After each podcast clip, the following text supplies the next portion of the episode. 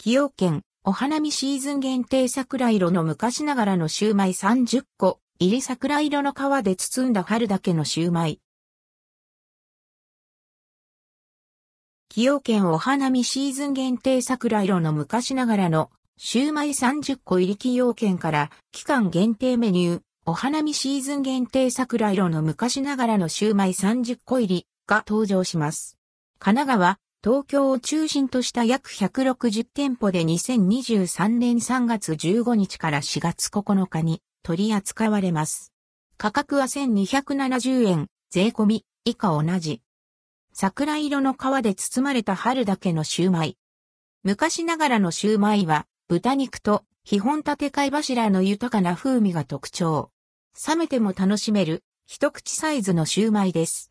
昭和3年、1928年のシューマイ誕生以来、変わらないレシピで作られています。今回は、花火や春の祝い事向けに、桜色の皮で包まれた季節限定版が満開の桜の花が描かれた特別パッケージに入っています。消費期限は製造から17時間。